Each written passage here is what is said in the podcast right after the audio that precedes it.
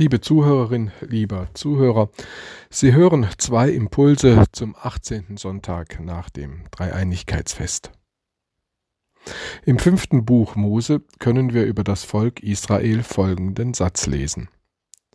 Nicht hat euch der Herr angenommen und euch erwählt, weil ihr größer und mächtiger wäret als alle anderen Völker, denn du bist das Kleinste unter allen Völkern, sondern weil er euch geliebt hat. Erwählung geschieht hier nicht aufgrund einer besonders hohen und herausragenden Qualität des Erwählten, sondern Erwählung erscheint hier als ein Akt der Liebe, Zuneigung, Zuwendung Gottes zum Kleinen, Schwachen, Niedrigen, Geringen. Allein die Liebe Gottes stiftet das Bündnis zwischen Gott und Israel. Dafür hat sich Israel durch nichts qualifiziert.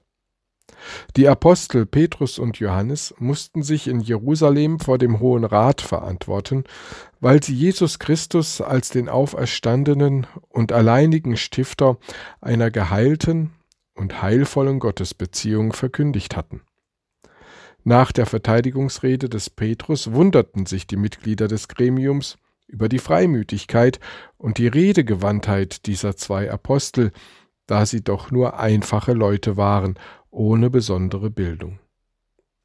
Jesus hatte Fischer und verachtete Zöllner als neue Repräsentanten des Gottesvolkes berufen und eben nicht schriftgelehrte Priester, Leviten oder Pharisäer, die sich hervorragend im Gesetz und in der Weisung Gottes auskannten. In seinem ersten Brief an die christliche Gemeinde in Korinth schreibt Paulus Seht doch, Schwestern und Brüder, euch selbst an, Gott hat nicht viele berufen, die nach menschlichen Maßstäben gebildet genannt werden könnten, nicht viele, die man als einflussreich bezeichnen könnte.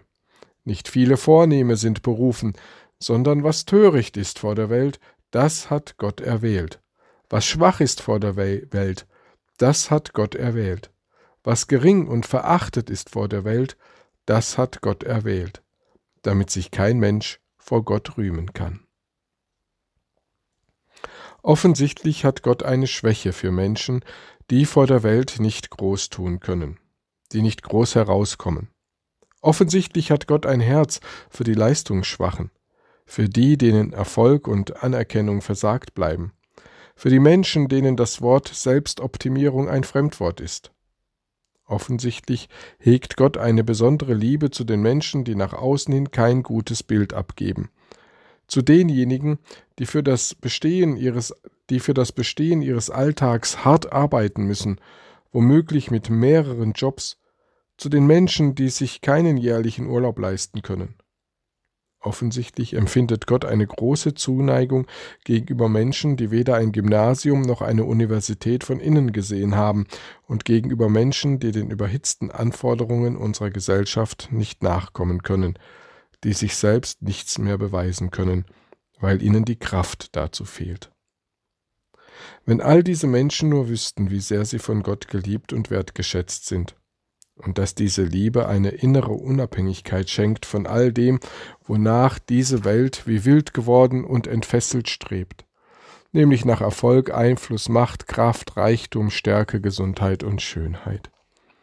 Diese Liebe stärkt unser Gottvertrauen und unser Selbstvertrauen, auch in den Widrigkeiten, Belastungen und Ungerechtigkeiten des Lebens. Mit seiner Liebe und Zuneigung, die Gott uns Menschen aus freien Stücken schenkt, schenkt er uns auch in allen Schwierigkeiten eine an ihn gebundene Freiheit, Freude, Geborgenheit und Gelassenheit, Dinge, von denen diese Welt keinen blassen Schimmer hat. Wäre es anders, hätte ich persönlich wenig Hoffnung für diese Welt und ihre Bewohner. Ich füge nun ein Gebet an.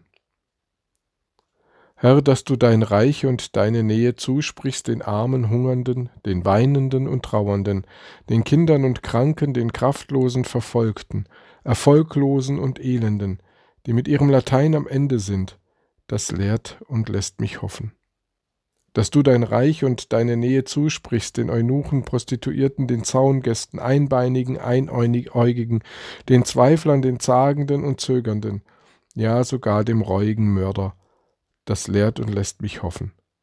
dein Wort vom Kreuz, deine Botschaft, dass du uns durch deine Schwachheit und Ohnmacht am Kreuz mit dir versöhnt hast, dein Lebenswort, das Geständnis deiner Liebe, das lehrt und lässt mich hoffen.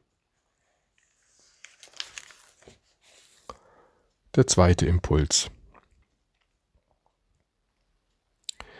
Die Feindesliebe ist die Konsequenz der Inkonsequenz Gottes gegenüber seinen Feinden. Anstatt sie zu vernichten, vergibt er ihnen. Anstatt sie zu hassen, liebt er sie und versöhnt sie mit sich. Anstatt sie zu vertilgen, stirbt er für sie. Anstatt sie zu verdammen, schenkt er ihnen das ewige Leben. Die Feindesliebe ist das Ergebnis der Inkonsequenz Gottes, das Ergebnis seiner grenzenlosen Liebe.